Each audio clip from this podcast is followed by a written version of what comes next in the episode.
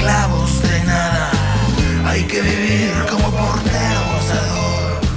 No somos dueños ni esclavos de nada. Hay que vivir como portero gozador. Soy el crack de Diego Armando Maradona. Soy la antítesis del rey. Amigos, ¿qué tal? Buenas tardes, pues estamos en un programa especial de los entretenedores. El día de hoy, pues bueno, ya saben que Rodolfo hace lo que quiere en este programa, eh, está cuando quiere estar, cuando no está, pues simplemente desaparece. El día de hoy vamos a hablar sobre eh, la cultura, sobre el fútbol, sobre la literatura, que para nada está peleado una cosa con otra. Y el día de hoy estamos, eh, la verdad es que deberíamos estar con smoking, pero no lo tenemos, está demasiado sucio. Eh, estamos con José Antonio, que es escritor y cronista deportivo chileno. ¿Cómo estás, José Antonio? Hola Mariano, hola Germán, ¿cómo están? Hola. Muy bien.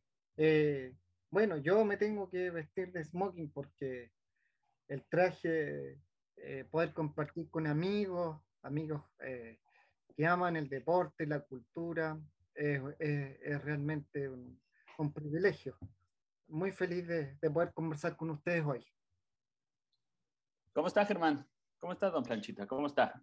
Bien, bien, bien. La verdad es que eh, feliz, eh, afortunado de que José nos haya contactado a, a los entretenedores y poder compartir eh, cancha, poder compartir cultura, poder compartir lectura. Y ya ahorita fuera de, de micrófonos un poco para contextualizar a José. eh, ya me estaba diciendo que, que soy el delantero goleador de Monterrey, Humberto Suazo. Entonces ya empezamos a, a establecer el rapport y, y vamos a darle con todo, ¿no? Muy mal, Toño. No, no, no le digas ese tipo de cosas. Se nos va a agrandar y, y está mal. Toño, a ver, para, para el público mexicano, toluqueño, ¿quién es José Antonio Lizana? Sí, bueno, una pregunta que es amplia, pero, pero bueno, siempre trato de definirme como, como alguien que, que creció eh, a través de la cultura deportiva, sencillamente con una pelota de plástico, un par de vecinos para poder jugar y de ahí todo un aprendizaje. eh, provengo de un barrio en, en Santiago de Chile eh, un barrio obrero, un barrio ferroviario. Y, precisamente ahí mi padre era ferroviario y ahí estaba el club de la empresa de ferrocarriles que es eh, Ferroviarios de Chile, Club Deportivo Ferroviarios de Chile. Y bueno, cre- crecer eh, yendo a mirar los partidos de este club de barrio, eh, jugar con los amigos, posteriormente crecer eh, coleccionando revistas, las láminas de los mundiales. Era muy pequeño para el Mundial de España 82, pero, pero para México 86, ya en el Mundial que se hizo en su país, ya estaba un poco más grande y pude apreciar toda la performance de Diego Armando Maradona y otros jugadores que, que, que destacaron ese Mundial. Se habla de Maradona porque tuvo una presentación eh, realmente increíble, pero, pero hubo otros jugadores que des- descollaron también en ese mundial. Se vio un, un gol de, de la selección mexicana también, que fue elegido como uno de los más lindos de todas las épocas. Fue un lindo mundial, lo recuerdo. Toda esa niñez, 80, 90, la recuerdo gratamente. Eso formó en mí un buen lector y, y posteriormente un escritor de, de deportes. Oye, José, eh, escuchándote, eh, yo me iba a ir luego, luego con la pregunta de, de qué te gustaba jugar, obviamente fútbol, qué posición juegas, pero nos hablas de que luego, luego te fuiste con las revistas, te fuiste con la lectura, entonces ahí fue el clic, ¿no? O sea, creo que no fue tanto jugar, ahorita nos vas a contar, pero fue más empezar a leer y eh, yo creo que vislumbrar ese lado de, de, la lectura, ¿no? Porque más adelante vamos a tener mucho tiempo para que nos cuenten sobre, nos cuentes sobre todos los libros que has escrito y que tienen que ver pues con cultura y con contexto obviamente de fútbol, ¿no? Bueno, jugaba en casa más que nada porque uso anteojos, lentes, no sé cómo, gafas, parece que le dicen ustedes a, los, a, los, a los anteojos. Lentes, sí. Lentes, lentes. usaba lentes y, y, me discriminaban mucho. Me sacaban de los equipos cuando pequeño, me gustaba mucho, pero era, era peligroso, decían que los vidrios se podrían, se podían entrar a, a los ojos. Eh, los profesores de, de, los, de, los, colegios siempre me eliminaban de las selecciones. Y hace poco me acordé de un, de un partido con un compañero de, de, la primaria, parece que dicen ustedes, nosotros decimos de la educación básica. Sí. Eh, eh, se seleccionaron todos mis compañeros y, y, me tocó llenar un cupo y, y, y, fui, metí un par de goles y ganamos. Una de las experiencias que recuerdo en relación a, a poder jugar al fútbol en el colegio y ya después por esta limitación de esos años, hoy día prácticamente no hay tantas limitaciones, juegan los jóvenes con lentes, sin lentes, eh, con discapacidad, sin discapacidad, hoy día es, es, amplio, digamos. En esos años 80 no, no mucho. Eh, eh, bueno, finalmente me, me, dediqué también mucho a, a coleccionar revistas, álbumes, diarios. Hasta el día de hoy tengo ese hobby y hoy día, igual que, igual que Mariano, trato de, si, si veo alguna camiseta de mi gusto, me la compro. Eh, es sí. algo que, me acompaña afortunadamente. En tiempos de crisis uno se apega más también a, a sus libros, a sus colecciones, tiene tiempo para poder revisarlas. Encontré un disco duro el otro día con recuerdos del Mundial. Eh, eh, eh, al que le gusta es algo fantástico, es algo que, que lo, lo, estimula día a día. Sí, y la verdad es que ahora que lo dices, eh, bueno, me siento muy identificado con, con la parte de, de, historia de vida que cuentas.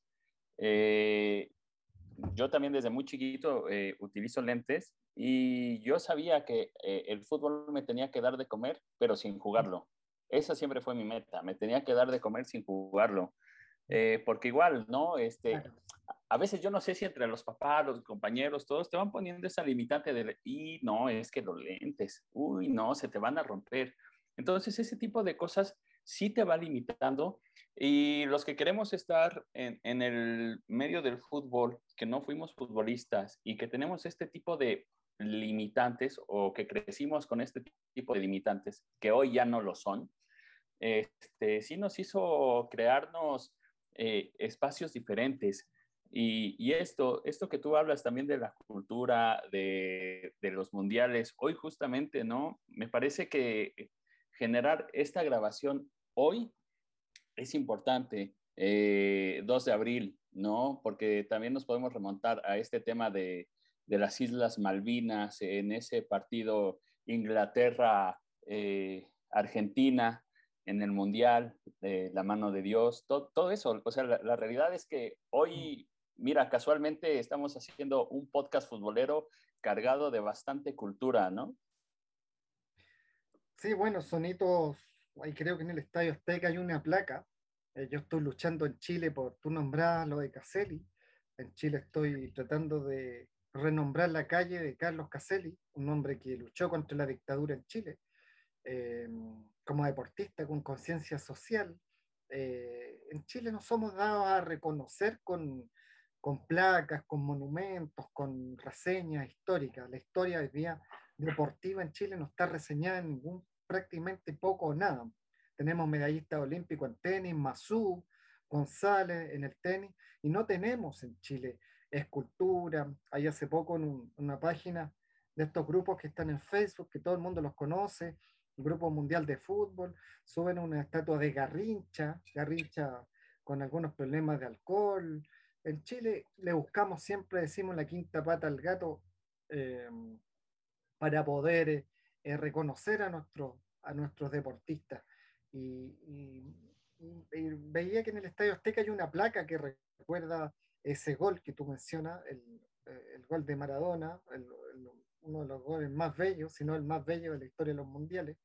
Eh, y también en ese episodio que, que, se produce con la mano de Dios, que bueno, que se tomó el fútbol como una revancha, lo político, eh, el mismo Caselli no le quiso dar la mano a Pinochet, o Marcelo Bielsa no le quiso dar la mano a Piñera, sí. conocedores de la, de la realidad de los países, lo social, lo político, y tantos otros episodios, el Mundial de Argentina 78, vamos conviviendo, ese colocó los 73, que, que se dice en Chile que retrasó el golpe de Estado de, la, de Pinochet, Eh, estamos, estamos relacionados con muchos episodios. Esta Venezuela también que, que le dio alegría al pueblo, que llegó al subcampeonato del mundo juvenil en épocas difíciles. El fútbol ahí aparece siempre metido entre temas eh, políticos, sociales, históricos. Eh, es inevitable, realmente inevitable. En Chile, el Mundial de 62, como no, eh, se produce el inicio de la televisión en Chile con el Mundial. Hay una serie que se las recomiendo que está en YouTube y que la estaba pasando TVN en Chile, tvn.cl, eh, la historia del Mundial de 62, donde participó México también.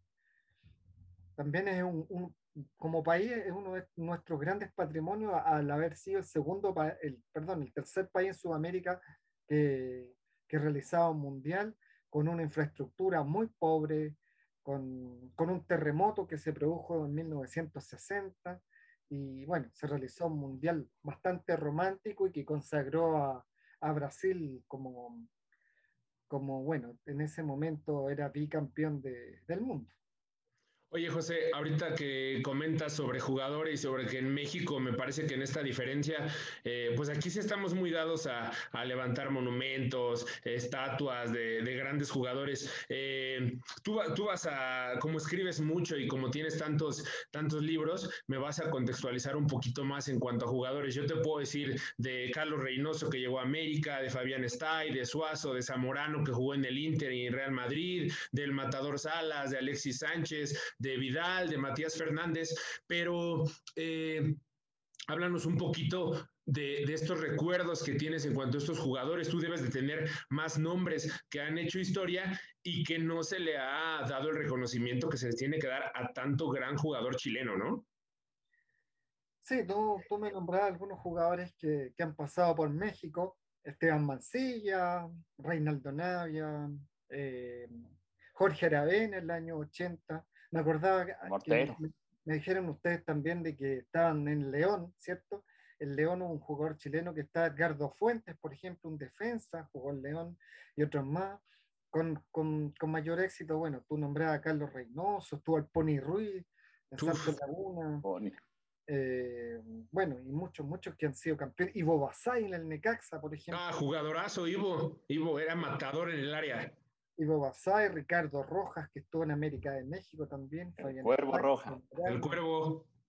¿Cierto? Tenemos, parece, me parece que Jan Menezes hoy día, una de las figuras emergentes del fútbol chileno también, ha hecho buena campaña en México. Hay tantos y tantos nombres eh, que, que, han pasado, que han hecho esta alianza entre Chile y México. Y, y, bueno, hay un nombre importante en nuestro fútbol, más allá de Vidal, de Alexis, que es Elías Figueroa central, de, central, defensa central de los años, eh, bueno, aparece Elías Figueroa en los años 60, 70 y 80, jugador de tres mundiales, tres veces mejor en Brasil, 70 y, creo que el 71, 72, 73, si no me equivoco, o 70, 71, 72, lo, lo puedo corroborar, pero tres veces mejor de América, mejor jugador en Brasil durante el tiempo, campeón en Peñarol de Uruguay, él es una gran figura. A él se le se renombró el estadio de Wanderers de, de Valparaíso con su nombre, Estadio Elías Figueroa, pero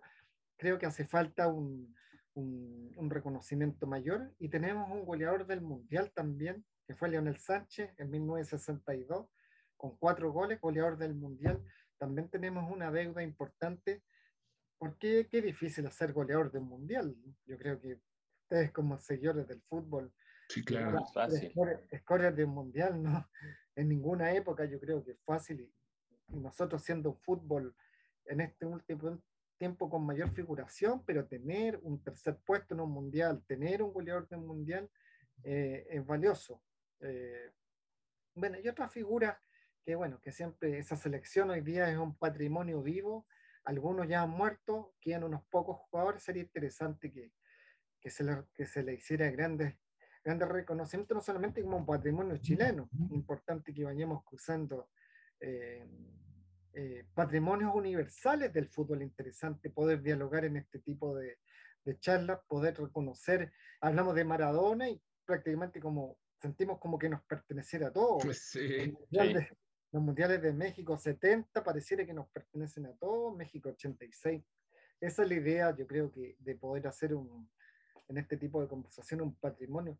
Me acuerdo mucho del arquero mexicano Carvajal, en la historia aparece el, arquero Carvajal.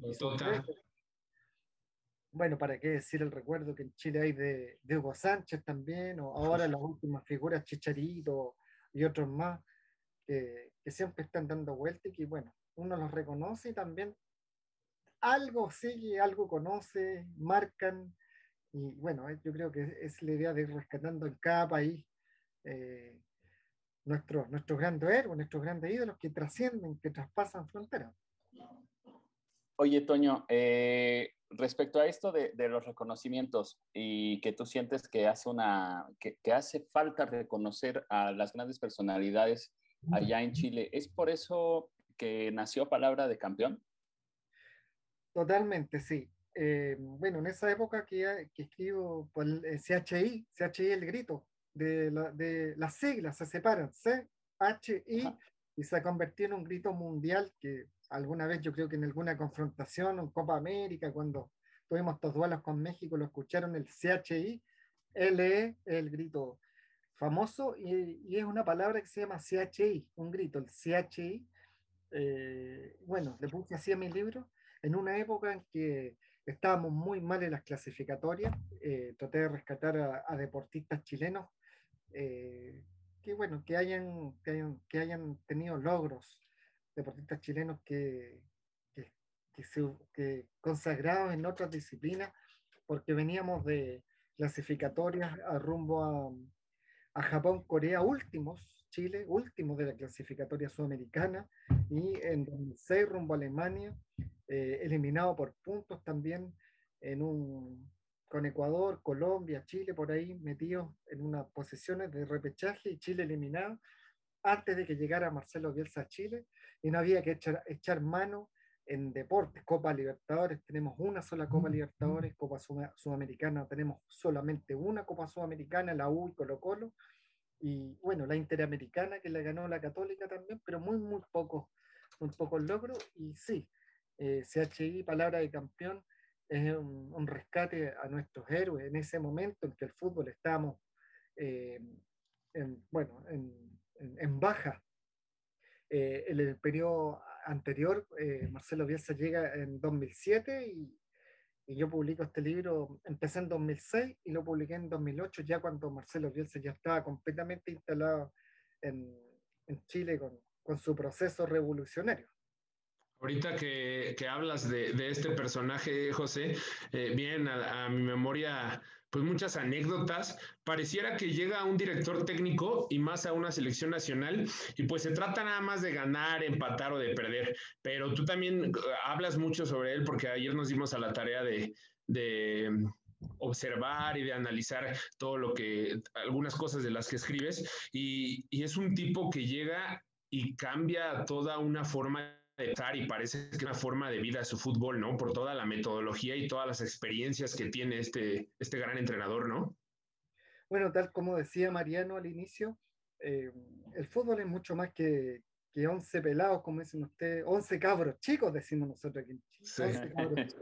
11 cabros, eh, jugando detrás de un balón o una, una, una, tapita o un bote de yogur o lo que, un calcetín hecho pelota, una pelota de papel eh, o una pelota plástica como salen mis cuentos, es mucho más que eso. Y, estos personajes que nombramos, Cassell y eh, Bielsa, eh, intentan también que el fútbol sea un tema más allá de, que vaya más allá de una cancha.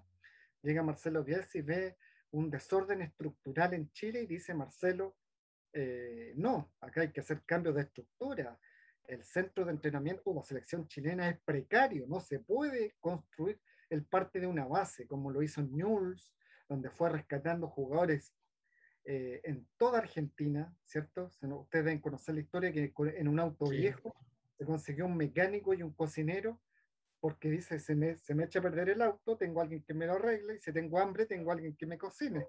Y así fue buscando a estas grandes figuras del fútbol argentino, Berizzo, Batistuta, fue encontrando los talentos, esta historia que, que cuenta también de que Bielsa eh, entre la, entre la pieza de Batistuta y ve un muchacho gigante y dice, estas piernas son de oro, dice Bielsa. Sí. El muchacho estirado en su cama en una tarde y dice, estas piernas ya se imagina, un tipo visionario, y aquí en Chile también lo fue, entendiendo que venía una generación desde el Mundial de Canadá 2007, eh, juveniles, con Vidal, con Sánchez, eh, lanzados al, al, al, a la titularidad en su equipo por distintos técnicos, como Borghi, como Claudio Borghi, como Ricardo eh, como José Zulantay, porque muchos también adhieren a, a Marcelo Bielsa el, el, el, éxito total del fútbol chino, pero eran jugadores que también venían con un trabajo, Claudio Bravo también venía, el arquero venía con un, con un trabajo, claro, con un gran trabajo desde inferiores, con unos profesores, y Bielsa se encuentra, encuentra este artista del fútbol, se encuentra con una generación dorada que se le llama, pero con materia prima, y Marcelo Bielsa eh, impone sus términos, eh, da su pauta, da su estructura de fútbol, su proceso. Hoy día, cuando el fútbol es tan exitista, ganas o pierdes, para coincidir nuevamente con Mariano, el fútbol para mucha gente es ganar, perder o empatar. Y para Bielsa es, es un poco más, ¿cierto? Es, eh, eh, es decir, en Chile quiero trabajar con, con, jugadores experimentados, incluso nominó hasta Marcelo Salas en un inicio, pero después fue depurando este equipo y llegó al Mundial de Sudáfrica con jugadores menores de 23 años, que le permitió a Chile durante 10 años tener materia prima por mucho rato. Ahí les nombraba Vidal, Sánchez, Carmona, Bosellur, que lo conocieron en México ustedes también. Medel, ¿no? Gary Medel. Gary Medel, y él, él se preocupó de explotar a estos jugadores, eh, ponerlos muy jóvenes en la selección y tener, dejarle a Chile una cosecha de 10 años de, de muy buenos futbolistas. Y lo, lo, intentó hacer también en Athletic, Athletic de Bilbao. Entiendo que también lo intentó hacer en Atlas, ¿cierto? En México. Sí. Porque después hubo algún tema con la selección, si no me equivoco. Y lo, está, y lo intenta hacer en el Leeds United. Y bueno, y en Newell's también, con pura gente joven, toma proyectos eh, prácticamente cero y él se escapa, se desmarca un poco de este ganar perder o empatar. Se proyecta un poco más y bueno, tuvimos la dicha de que nos cambió la mentalidad. No fue quien con, con, se consagró campeón en las Copas América, pero dejó un legado, una mentalidad, una forma de ver el fútbol, un orden, dejó un gran, gran legado. Yo soy fanático y se me debe notar en lo que digo de Marcelo Bielsa, pero yo creo que es alguien que, que deja por, por sus planteamientos, por sus argumentos futbolísticos también. No solamente porque me guste o no me guste una forma de jugar, porque también tuvo partidos muy malos. Eh, Chile con Paraguay, 0-3 en el Estadio Nacional, Chile con Brasil, 0-3, tuvo partidos en el Mundial de Sudáfrica, otra derrota, 0-4 con Brasil, eh, o 0-2, no me acuerdo, ahí medio confundido entre Francia 98 y, y pero hubo también una derrota categórica en, en, en Sudáfrica 2010 con Brasil, con España tampoco es un partido tan bueno en Sudáfrica, pero más, más acertó que erró y dejó este, este camino eh, donde Chile pudo disfrutar durante más de 10 años, este año casi 2011, casi 11, 12 años de, de, su, de su trabajo. Antes de, de, seguir avanzando, porque quiero tocar contigo un, un punto bastante surrealista, o a lo mejor no lo es tanto, pero te quiero preguntar antes, eh, ¿cuál es tu opinión? Eh, hace, hace ya mucho tiempo yo leí ahí en una, en una imagen donde está el Che Guevara y decía que el, revolucion, el revolucionario es el escalón más alto de la especie humana. Me parece que los actos revolucionarios en el fútbol chileno eh, son muy marcados, eh, refiriéndome a lo de Caselli y refiriéndome a lo de Bielsa. Y la verdad es que como tal, estos se me hacen actos revolucionarios, futbolísticos y sociales eh, sinceros. Y a lo mejor voy a entrar un poco en polémica. Eh, se me hacen esos dos actos mucho más sinceros que a lo mejor la foto de, de Maradona con, con Fidel Castro o ese tipo de cosas. Eh, a mí me gustaría saber cuál es tu opinión respecto a que esos dos hechos revolucionarios son del fútbol de tu país, son de la sociedad de tu país. Bueno, ayer subí estos dos episodios eh, en, una, en, una página que se encarga de ilustrar cómo lo haces tú. De hecho, lo subí. Después, si, lo, si, nos agregamos a Instagram o los amigas, amigos que quieren, eh, eh, bueno, agregarme, o yo los puedo agregar a su página de Instagram, subí esta imagen en que, un ilustrador, así como tú, dibuja a, a Caselli escondiéndole la mano a Pinochet, porque estaba en contra de, de la dictadura y de Bielsa que finalmente le tuvo que dar la mano a Piñera, pero no tenía ningún ánimo, de vuelta de Sudáfrica. Eh, el presidente en esa época era Piñera nuevamente, de, un sector de, la derecha capitalista, eh, recibe a, a, Bielsa y Bielsa bueno, nunca tuvo una cercanía con, con ese sector y, y trató de quitar la mano, pero finalmente se la tuvo que dar igual. Y alguien me preguntaba ayer si yo creía que estos actos revolucionarios, como tú lo mencionas, habían generado un impacto en la sociedad chilena, o deportiva. ¿En qué generó eh, plantearse, en el caso de, de, Caselli, como un anti un antidictadura y de Bielsa un anti gobierno de derecha y capitalista y que generó el estallido social que, que hizo que, la sociedad chilena ya eh, saliera a las calles a protestar por este sistema que asfixia de tarjetas de crédito, de, consumo, que la gente ya en Chile ya no va más, y que el pueblo finalmente generó una, una votación para, para poder eh, redactar una nueva constitución.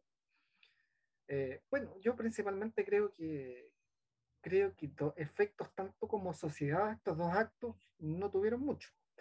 Eh, sí, el Colo Colo 73 eh, le brindó alegría a un pueblo que, que bueno, que está eh, en lo social, estaba muy complicada la cosa en el año 1973 en Chile, Colo Colo con, su, con sus triunfos, con su...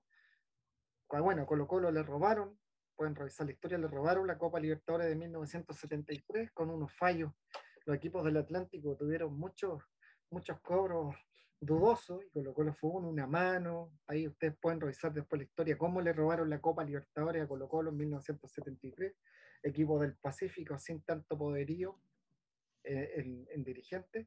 Bueno, y finalmente, actos revolucionarios son, para, para centrarme en tu pregunta, es que en tiempos de miedo, en tiempos de, de poder, en el caso de Bielsa, manifestarse, hacer pensar, ellos son eh, idolatrados, son seguidos por masas, admirados, y tener una reacción, poder decir algo, manifestarse en contra de algo que está pasando, yo creo que es un impacto. Nos honra como fanáticos del fútbol que, que existan este tipo de personajes como Didier Drogba, Cantona, bueno, los mismos que aparecen en, en estos documentales de los, de, los indomables, no me acuerdo cómo se llama el, el documental ahora, que, que, son los indomables del fútbol, y, poder manifestarse te genera un impacto, no es solamente una actividad que se desarrolla en un campo de fútbol, como decías tú, eh, varios hombres detrás de un balón o varias mujeres detrás de un balón, sino que estos personajes se atreven a, a ser valientes y, y manifestarse ante, ante, en este caso en Chile, la opresión, en este caso ante el poder económico. La sociedad anónima se tomaron el fútbol chileno y, y a partir de, de, de sus gobiernos, el fútbol chileno no tiene grandes logros deportivos a nivel internacional. Eh, eh, te nombraba la Copa Libertadores de América, la Copa Sudamericana, se convirtieron estos, eh, estos eh, estos clubes en cajas recibidoras y pagadoras no se convirtieron en clubes. No aparece el fútbol chileno entre los cuatro, entre los ocho mejores. Ahora un poco en Copa Sudamericana y le, también tuvo la mano negra Coquimbo, llegó a semifinales de la Copa Sudamericana, un equipo de una región muy pequeña. Eh, pero bueno, no sé, las sociedades anónimas eh, llegaron a, a, a, hacer dinero y bueno, Bielsa muchas veces eso lo manifestó y, y, la, y la, colusión de estos poderes terminó en el fin de su, de su, proceso en Chile. Por lo tanto, son, son, yo creo que son actos eh, quizás que no tiene un impacto, el fútbol chino no fue mejor porque Bielsa hizo eso o, o Caselli no generó eh, mayor impacto porque, bueno, a Caselli le costó eh, estar fuera por manifestarse prácticamente del Mundial de, de las eliminatorias de Argentina 78, y en España le costó este pensamiento político, le costó llegar al Real Madrid. Entonces tiene impacto, tiene ese impacto y te, y, te hace, eh, al hincha del fútbol también lo hace eh, mirar de otra forma, ¿ya? lo hace mirar en lo social también, que hay un vínculo muy potente entre el fútbol y, y lo social y lo político.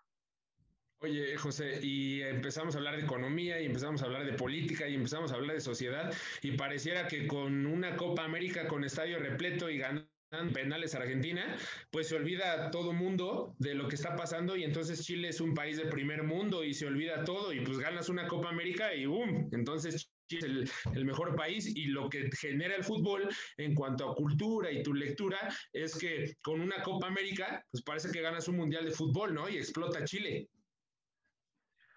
Sí, yo creo que, claro, el fútbol también es, un, es una anestesia a muchos problemas de, de que suceden y y no hay como, no habíamos ganado nunca nada. Eh, y, y, la sensación es tremenda. Ustedes han sido muchas veces campeones de la CONCACAF, así que estaban acostumbrados un poco, le, ganaron la Copa Confederaciones también y estaban acostumbrados a, a, tener títulos importantes, pero hasta ese momento Chile no había ganado nada más que el tercer sí. lugar del Mundial que les comentaba, que algo que, que valoramos mucho, los hinchas por lo menos, a nivel de autoridades, no sé si tanto, pero los hinchas queremos mucho ese logro del tercer lugar, pero ganar una copa, ser campeones y enfrentar a nuestro rival, a nuestra bestia negra, ¿ya? a nuestro padre futbolístico, porque realmente Argentina, ahora nos agrandamos y creemos que es un clásico, pero Argentina siempre nos, nos ganó y en 100 años solamente le ganamos una vez por los puntos, con Bielsa, ¿ya? con un, un gol. También lo pueden revisar las amigas y amigos que escuchan su podcast. Eh, eh, un gol construido Chile-Argentina rumbo a 2000, al Mundial de 2010. Eh, se jugó en 2008 ese encuentro, eh, donde se, se, se, hilan, se hilvanan, hilvan, hilvanan 13 pases hasta llegar a, al gol de, de Orellana. Y, y, es un gol muy bielcista para los amantes de Bielsa que lo puedan ver Chile-Argentina ese triunfo es el primer triunfo ante Argentina, así que imagínate llevarlo a los penales y después en casa consagrarse campeón de una Copa América. Y claro, todo se olvida siendo campeón, hay carnaval, hay alegría, pero sin embargo el tema social y político en Chile se, se fraguaba hace mucho tiempo en realidad, eh, durante más de 30 años. Eh, después de la dictadura siguieron siguieron los problemas en Chile y bueno, como, la, como se veía un país con mucho ingreso, eh, se tapaban las cosas, pero ya no, no se pudo más, digamos, con, con, tanta inversión, con tanto capitalismo, con tanto crédito, con tanta posibilidad económica, entre comillas, que te, terminan asfixiando en educación, en salud, en, en pensiones para, los, para las personas de la tercera edad. Eso ha golpeado muy fuerte a Chile y lo tiene eh, prácticamente en un knockout técnico hoy día esperando una nueva constitución y con una pandemia eh, vemos muy lejano esos tiempos de alegría porque sientes como que estás flotando, eh, Germán, sientes que sí. de una copa, el fútbol es mágico y sientes que, y muchas veces cuando viajaba a Argentina, lo, nuestros vecinos me decían, usted no sabe lo que es ser campeón chileno, tú no sabes lo que es tocar una copa entre broma, burla, y no sé cómo dicen ustedes allá, cargar. Sí, burla. burla. Carrilla. Carrilla. No saben ustedes lo que es tocar una copa, pesar un metal, me decían. Y es verdad, no sabíamos. No sabíamos que era. Y ganarle a un, su, un super equipo, con un super jugador, fue, fue algo muy reivindicatorio, con tantos años de penas, de, de, de tristeza, de, de, de, yo creo que a ustedes les ha pasado lo mismo con esa esperanza de ir a un mundial y perder, es muy doloroso, muy doloroso y lo vivimos. Sí, claro. Crecimos muchos perdiendo y eso fue algo muy reivindicatorio. Mi padre no pudo ver esto, mis padres no pudieron ver a Chile campeón y yo pude verlo, así que eh, es muy valioso. Qué dicha, qué bueno. Ahí de, vamos a ir recomendando también eh, literatura, ya que vamos a estar hablando de, de esto. Eh, esto que hablan de, de, de, Bielsa con la selección, les voy a recomendar este, este libro de los 11, ¿qué son? Los 11 caminos, caminos al gol, gol, que habla justamente de la gestión de... Es muy bueno. De, de Marcelo ahí en la selección chilena. Pero bueno, como ya vamos a empezar a hablar de, de los cuentos acá con, con José Antonio, quiero ir entrando en ficción. El nombre de José Jadwe, Sergio Jadwe, perdón, Sergio Jadwe, perdón, discúlpame. Este, lo conocimos acá en México por esta ya. serie que apenas salió, El Presidente. Perfecto. ¿no? Eh, la verdad es que esta serie, más que llevársela a Jadwe, se la lleva el tipo que le hace de este, se me fue el nombre. El actor. De Grondona. Ajá, no, no, no, de, de, Luis Margani, que interpreta a Julio Grondona. Las frases que utilizan ahí no tienen desperdicio, pero refleja toda la corrupción esta que, que hubo en el fútbol chileno, que ahora vamos a entrar ahí en qué tanto es, es ficticio, qué tanto fue real. Eh, pero sí, que también por eso Bielsa decide hacerse a un lado, que toda esta corrupción se, se deja también de lado por ese campeonato, ¿no? Y ya entra, obviamente, a un, a un tema bastante ficticio, a un tema bastante de cuentos, y lo quiero contar contigo, eh, platicar contigo, porque, bueno, también has escrito ahí algunos cuentos, ¿no? Sí, bueno, me, me menciona Jadwe, Jadwe se dejó tentar por estas platas de la FIFA y todo este grupo que conoce el mundo de, corrupción. De contratos televisivos. Eh, bueno, en Chile, Jadwe hasta cierta época pasaba desapercibido como un presidente, eh, se consiguió la Copa América, tenía muy buenos vínculos con, con la política, con los medios, eh, hizo buenas relaciones con el mundo de, de la dirigencia internacional de la FIFA y fue parte de esta repartija de, de, de, dineros que, finalmente se destapó y que destapó también un, un, periodista, si no me equivoco, irlandés o escocés, que lo tuve de profesor en algún, en algún curso acá en Chile, que es Andreu Jennings, ¿ya? para que lo busquen también. Es un, es un periodista que, que destapó eh, la, las corrupciones de la FIFA y, entre, entre Copa América y clasificatorias a, si no me equivoco, a estos 2014, esto, Copa América 2015, rumbo a Rusia, ya prácticamente primero, segundo partido, se destapa y Jadwe se va, arranca de... Y le tocó a... Y, y bueno, y Bielsa cuando, cuando cuando se produce este, esta salida de Bielsa, él, bueno, tuvo una, una breve relación con, con Jade y, bueno, y ahí advirtió que la cosa no venía bien. Dentro de, de lo visionario que es, Bielsa habló un par de palabras en alguna declaración que ustedes pueden, pueden, pueden escuchar de cuando él se va de Chile, dice que, eh, que Jade era, la, era el personaje que decía justamente lo que él eh, con quien no debía trabajar. Entiendo que hacía, es algo así la frase, eh, eh, por el trato que tuvo con algunos dirigentes. Bueno, fue, un, fue, un, dirigente en Chile. Se hablaba de que, de que Jadwe estuvo involucrado en ciertos resultados de Chile en la Copa América, pero bueno, yo creo que no, no tengo pruebas acerca de eso. Mm. creo que Argentina también en esa final se perdió, Higuaín se perdió un gol solo, solo pudo haber terminado la serie con 1 a 0 a favor de Argentina. Y, y bueno, los penales ahí se definió afortunadamente para Chile.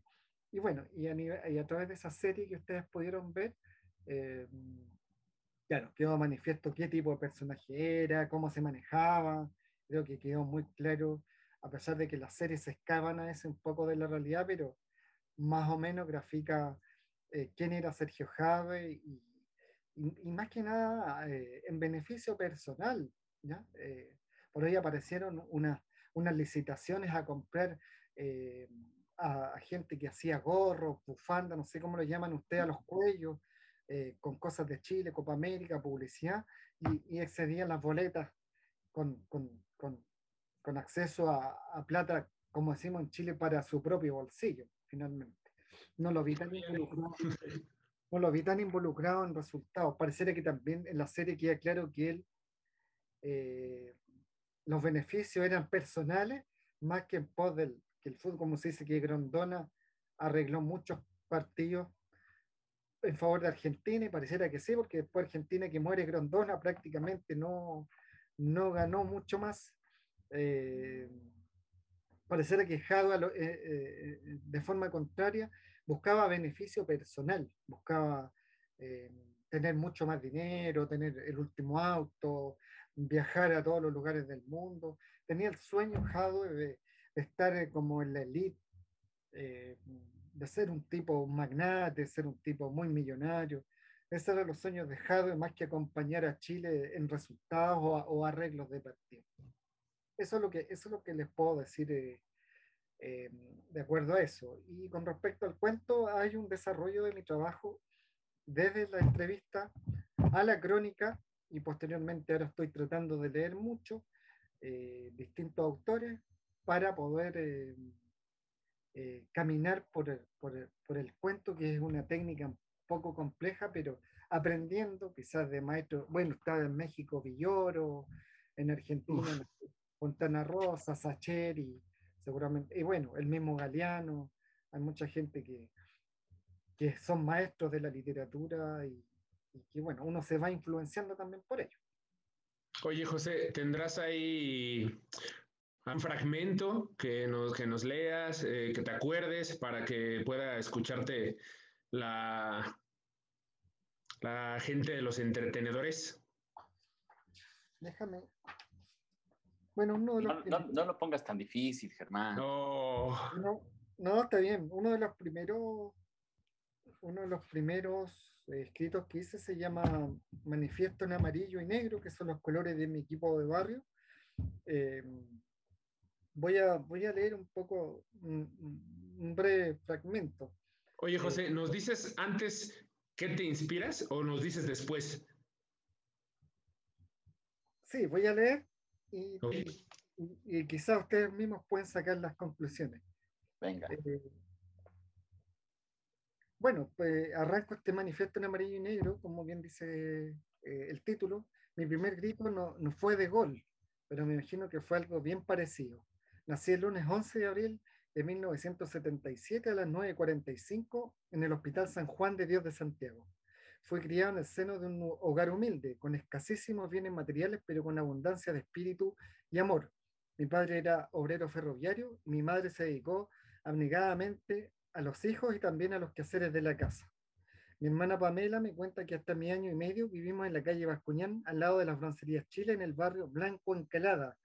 Luego nos cambiamos a la calle Antofagasta, precisamente en el número 3045, en la casa 4 del barrio San Eugenio. Mi casa estaba a cinco cuadras de la maestranza de ferrocarriles del estadio de ferroviarios, Hugo Arquero Rodríguez. Era un pasaje largo y angosto, donde hice mis primeros amigos, donde di mis primeros chutes. Chutes decimos nuestro, nuestros primeros golpes, nuestros primeros. Eh, ustedes también seguramente parece que le, le, dicen chute, parece que el, el chavo. Sí. De, con mis vecinos, Panchito y Marcelo, le hacíamos tremendos pichangas, los pichangas picados, juegos de calle, a, lo, a los chiquillos del Mando Mando y del Saca Pica, que eran restaurantes cerca de mi casa. También jugábamos con otros muchachos del barrio y de las poblaciones más cercanas como la Arauco y la Fresia, nombres mapuche, ¿ya? Arauco y Fresia. La angostura del campo de juego obligaba a jugar de a tres por lado, ya eso le sacábamos ventaja. Por ejemplo, nos hacíamos autopases con las murallas y así les marcábamos muchos goles a nuestros contrincantes. Sin exageraciones, un toque a la pared era como pasarse la garrincha o a Lucho Pérez, jugador chileno que jugó en México también en Morelia. El 3045, que era el número de mi casa, se convirtió en un recinto inexpugnable y casi nadie salía con el triunfo desde ahí. Un pequeño fragmento muy largo de, de un texto que escribí hace mucho tiempo sobre el barrio, sobre eh, la pelota plástica, lo social, como decía Mariano, eh, de lo que significa en nosotros el fútbol eh, como nuestros primeros eh, conectores sociales, ¿cierto? Con, nuestra primera relación con nuestro entorno. Por ahí yo creo que podría responder tu pregunta, Germán.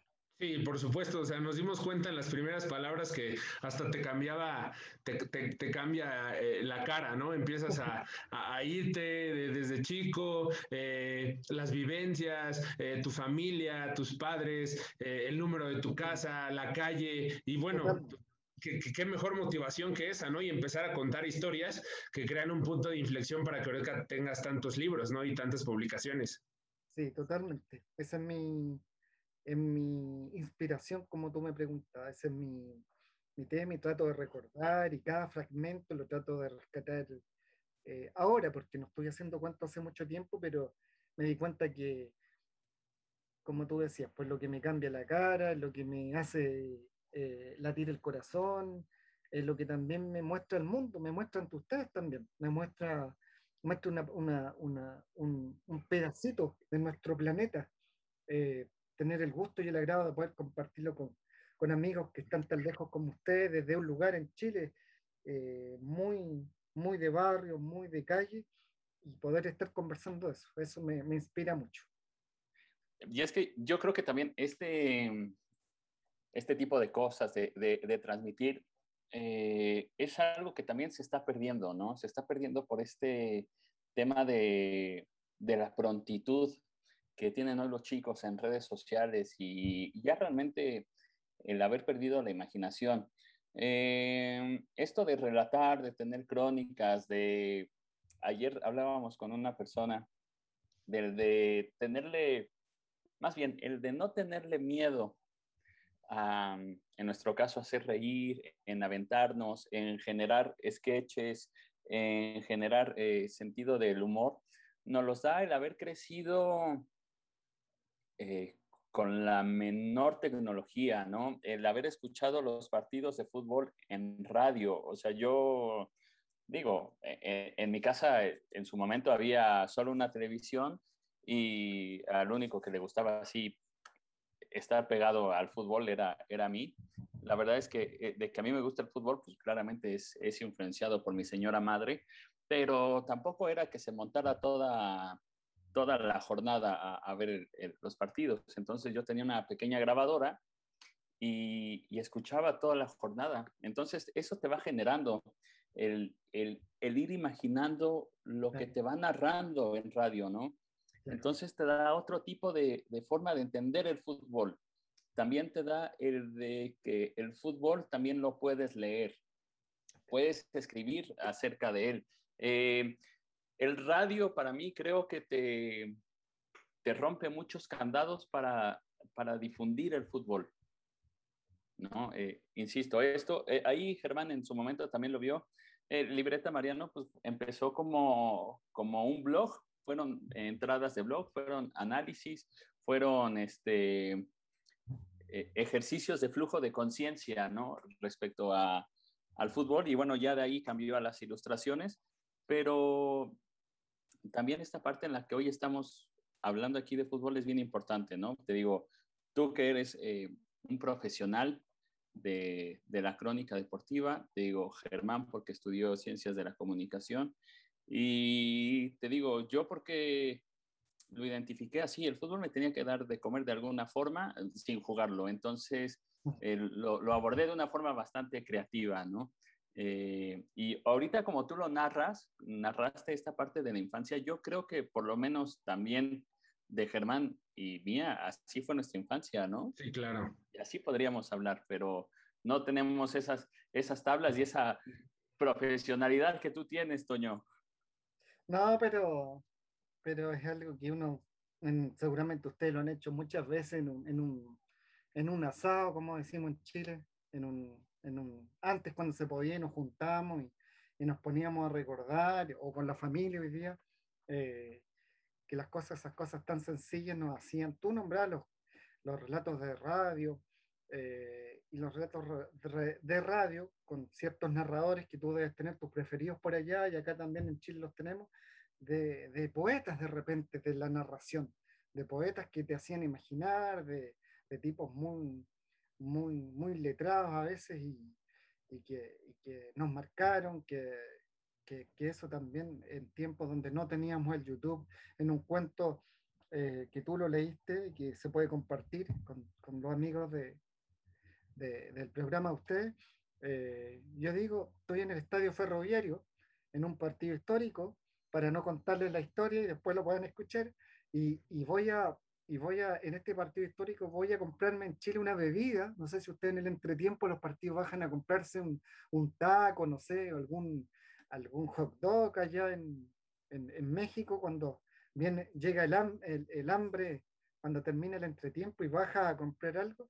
Y cuando vamos subiendo en este cuento, eh, hace un gol mi equipo y yo no lo alcanzo a ver. Estoy hablando de una época de los 80 y digo, qué suerte que tengo, digo en el cuento, porque eh, en mi teléfono en, miré YouTube y ya estaba el gol arriba. O sea, eh, es una especie de, de, de, ironía entre que, como tú dices, en una época donde no teníamos, compramos muchas revistas, compramos muchos diarios, no veíamos los partidos, pero los imaginábamos. ¿ya? No, eh. Y teníamos una buena revista, en Chile hubo una revista muy, muy buena, que no era de mi época, pero la colección que se llama Estadio. Y en Argentina está la revista El Gráfico, que ustedes la deben conocer muy bien. Sí. Si no me equivoco, ustedes también tenían, parece que tenían un, un, un material muy bueno que se llama Record, si no me equivoco. Sí, sí. Está Record aquí que habla mucho de fútbol. Claro, tenía, pero esta revista Estadio y, y está en un sitio que se llama Memoria Chilena para que las descarguen. Está completa la colección de revista Estadio en memoriachilena.cl, una revista, pero es un arte, es un arte, es un, es un patrimonio, por eso la subió nuestra Biblioteca Nacional de Chile, subió este material que es histórico, es cultural. Eh, como bien decía Mariano, él como niño imaginaba, había un solo televisor, hoy día tenemos televisores en todas partes, en el celular, en el computador, nosotros teníamos un televisor y a veces con los hermanos o los mismos padres nos peleamos porque el padre quería ver una serie o queríamos ver nosotros el fútbol, a veces perdíamos y teníamos que ir a escuchar el, el partido Rey y nos da imaginación, nos transportaba, nos, nos hacía imaginar y bueno, y de ahí nace, nace muchas de las pasiones y de los seguidores, de los seguidores, de seguidores del deporte. Y bueno, y esas historias todas las contamos, todas las contamos lo que pasaba en, en tu barrio, en tu colegio. Eh, hay que buscar de repente la forma en que se puede narrar, en que se puede contar, y siempre son interesantes lugares que conocemos, seguramente ustedes no conocían, los lugares que yo le estaba nombrando ahí. Y yo Pero te los vas imaginando. Y en otro narrador, estos restaurantes que estaban cerca, con estos nombres pintorescos, este lugar, el barrio San Eugenio, como les nombraba ahí, lugares que te terminas aprendiendo. Termina. Yo conocí Morelia, Toluca, León, Santo Torreón. Yo conocí por el fútbol, nunca he estado en su país. Y conocí, sí. conocí toda esa Irapuato, cuando estaba el Mundial. Todos esos lugares uno lo aprende cuando es niño. Los, los, los lugares de nacimiento de los futbolistas, de Negrete, de, bueno, de otros, de Hugo Sánchez, de otros jugadores que ustedes han tenido a través de la historia. Y uno va aprendiendo mucho. Es, es algo que, que, es muy sencillo, como decía, como decía Rufino Tamayo. Eh, mis colores son los de la feria y probablemente nuestros colores como, como amantes del deporte son los colores del deporte, los colores de las camisetas, amarillos, verdes, rojos. Yo creo que Sin es, duda. Parte de, es parte de, de, de nuestra cultura. Oye, José, ¿dónde encontramos tus cuentos? ¿Dónde encontramos tus libros para la gente que nos sigue? ¿Dónde te sigue la gente? ¿Tus redes sociales? Cuéntanos claro, todo. Claro, en mis redes sociales me encuentran por José Antonio Lizana, me encuentran en Instagram, Facebook, eh, en Twitter también por mi nombre, me encuentran José Antonio Lizana Arce. Eh, bueno, hay unos sitios que tengo que es CHI, Palabra de Campeón, y el de mi último libro, pelota en las redes sociales también encuentro en un grupo, un grupo de, de fútbol, que ahí subo solamente fútbol, y donde se discute, se suben noticias, estos mismos programas que hacemos, después cuando me los compartan, los comparto a una comunidad de claro. fanáticos. En México también están mis libros, eh, están en Amazon, los puedo buscar acá, el lugar donde están en México, una librería que tú vas y te imprime un ejemplar, una modalidad que se llama On Demand, On Demand, si no me equivoco. Sí. Eh, voy a ver, eh, voy a buscarles mientras seguimos conversando el, el lugar donde, donde se encuentra mi libro en México, para que los amigos que están escuchando vayan y, y descarguen por unos, unos cuantos pesos uno de mis libros en alguna librería. O Sí, si no, claro. bueno, no pueden escribir y yo les mando un capítulo, ¿qué más da? Y, pues, si no, en estos tiempos de pandemia, con tanto dinero y me llaman por teléfono desde México, yo les puedo leer en cuenta también, si es que, si es que les interesa mi, mi trabajo, no hay problema con eso. Sí, ahí Perfecto. vamos a tratar de... Acá hay una... Solo conocemos como tal una librería especializada en, en fútbol que se llama Futbología. Este, vamos a ver ahí. ¿Qué- Sí, no, a, a ver si nos No responden. estoy ahí, no estoy ahí, pero les, les comento el tiro, al tiro decimos en Chile. Al instante les comento eh, dónde, dónde están en México mi, mi trabajo para, para poder compartir con ustedes.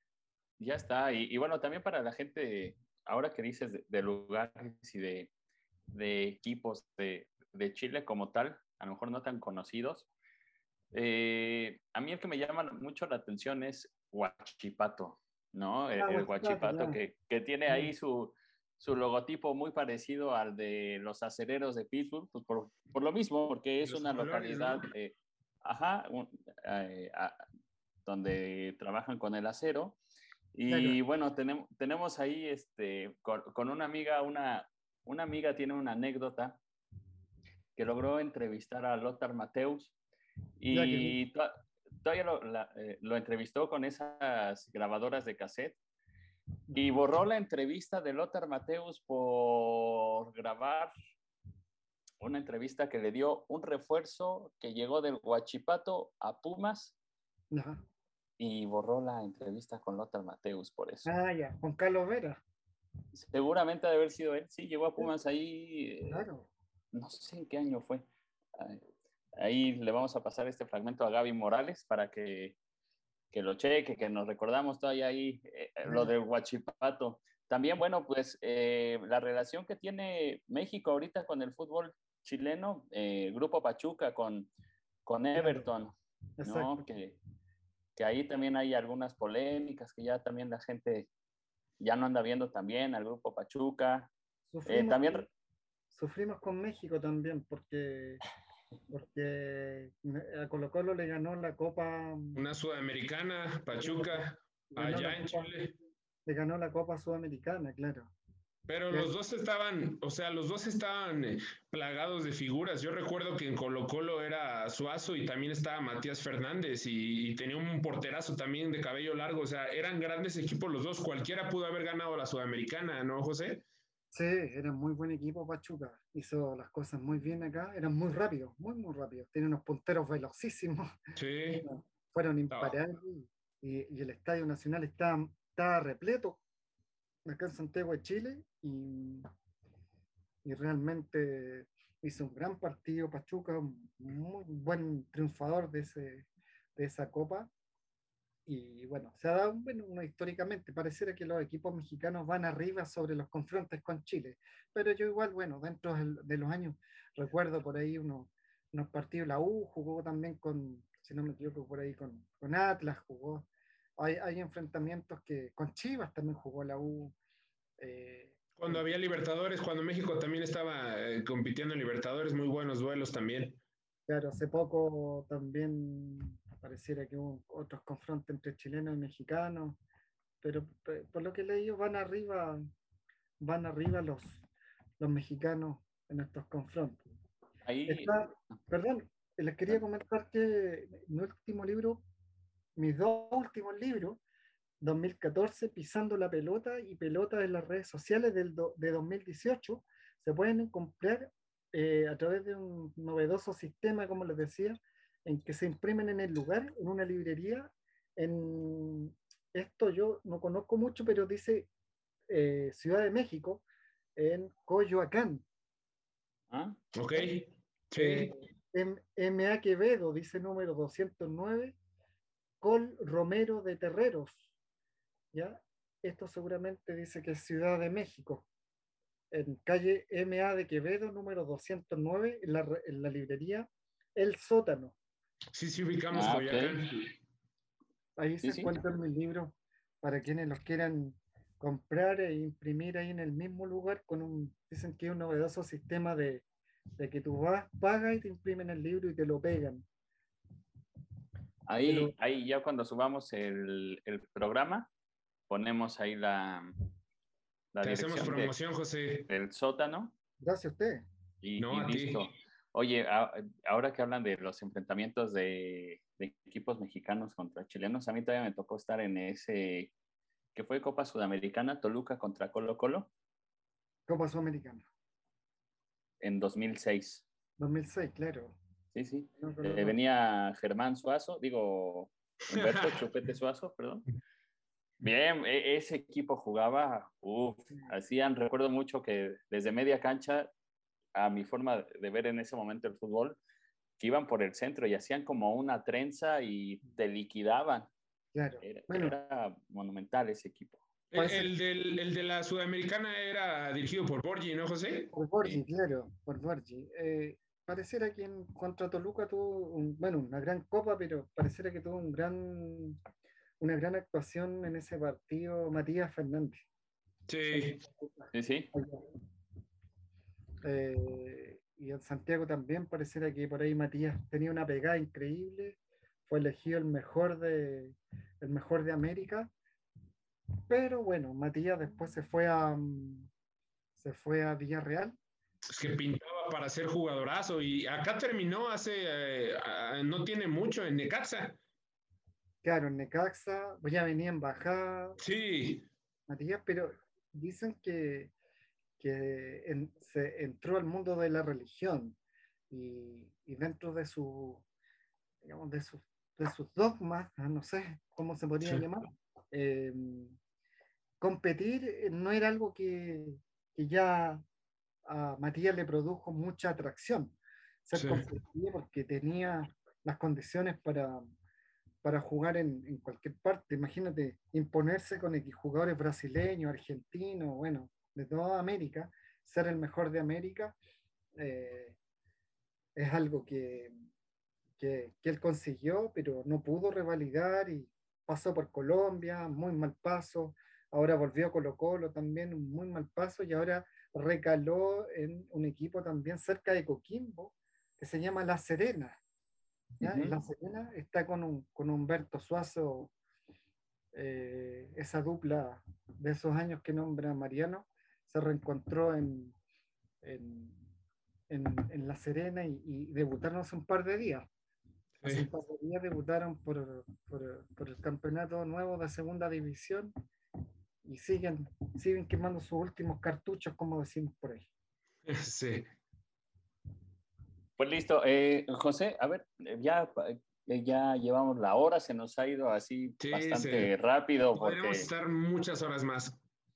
Pero eh, si tuvieras que quedarte con un libro deportivo que hayas leído, ¿cuál sería? Uno solo.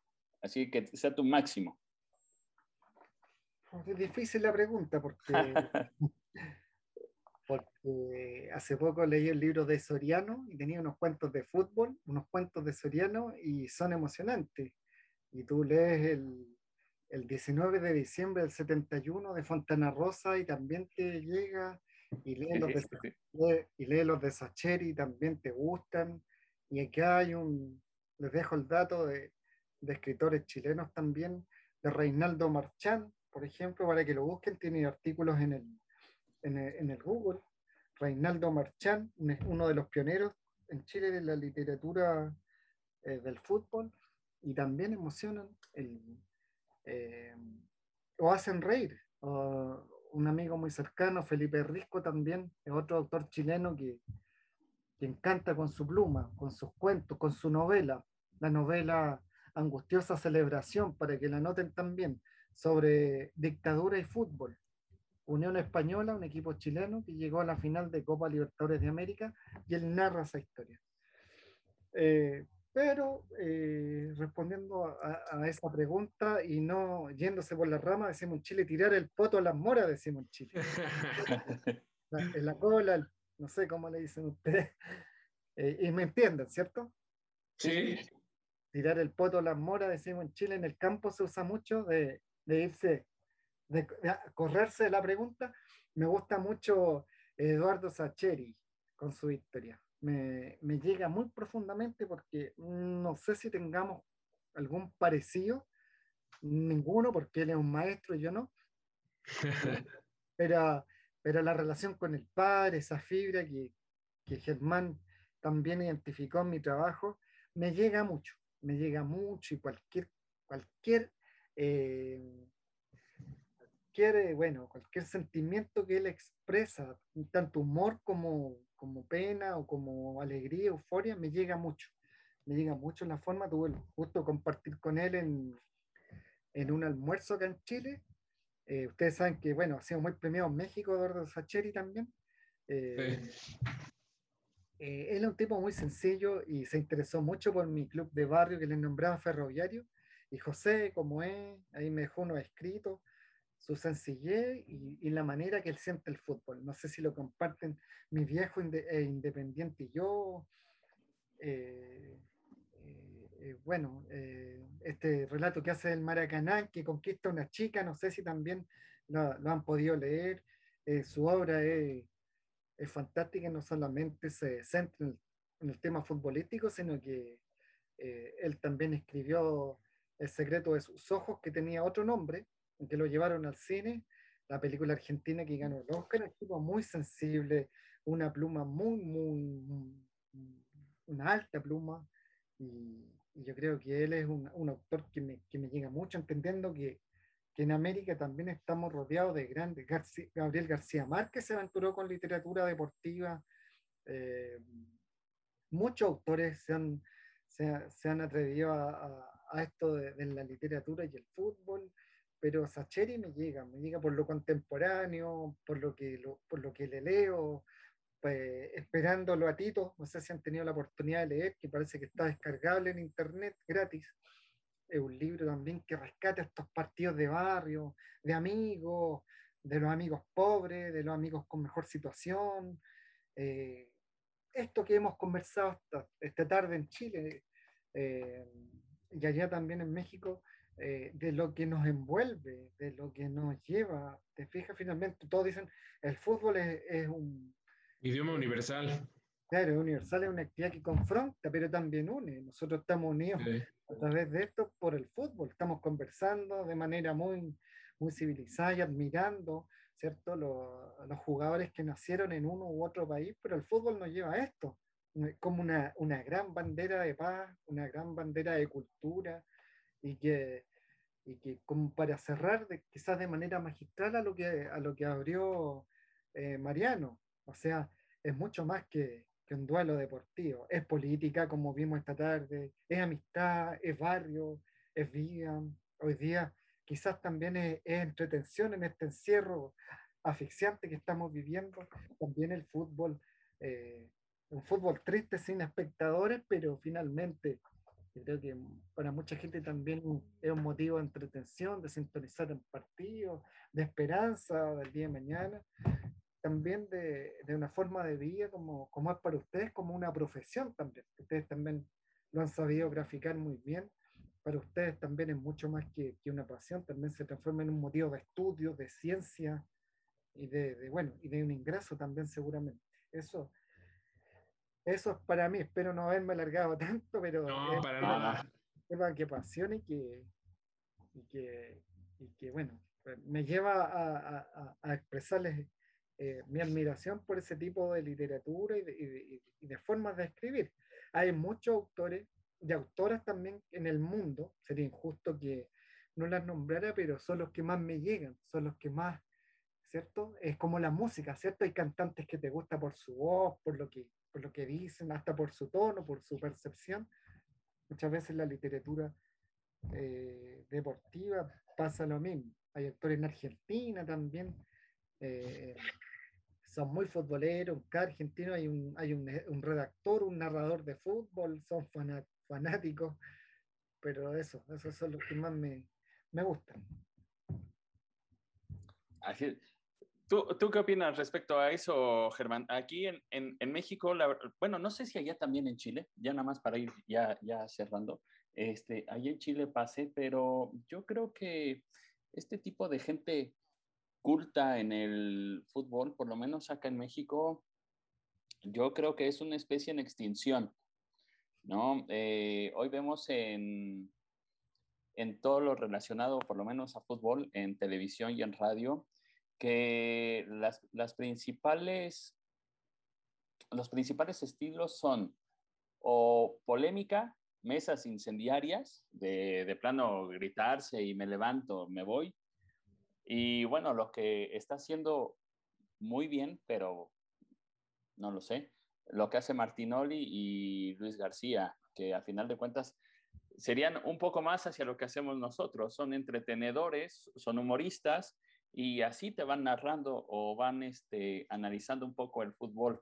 Pero cada vez hay menos Antonio Moreno, cada vez hay menos este, don Emilio Fernando Alonso, que son gente que, que realmente hasta en sus narraciones te instruía, ¿no? Eh... Hablaba mucho de política y de historia. Ya regresó, pero sí, la verdad es que falta mucho análisis, falta mucho este entrelazar política, sociedad. A mí el que me encanta, y no sé si es, creo que es chileno, es Luis Omar Tapia, ¿no, José? Sí, narrador, claro. Uf, a mí me encanta, me encanta, me encanta. Donde en todos los lugares que ha pisado, todas las canchas que ha narrado, la verdad es que cuando narra Champions League, o sea, hasta la sonrisa te, te arrebató también, José. O sea, se me parece de los mejores narradores del mundo. Es elegante, es muy elegante. Acá narró para la televisión estatal, narró la Copa América 2015. No estamos acostumbrados porque la narración en Chile de fútbol se, se, se disparó un poco a lo más a lo más popular, pero un señor como Luis Omar Tapia es, es de etiqueta en realidad en el fútbol. Es, como decía Mariano aquí en México y de, viéndolo a él es más de, de, de pues, fútbol champán, ¿no?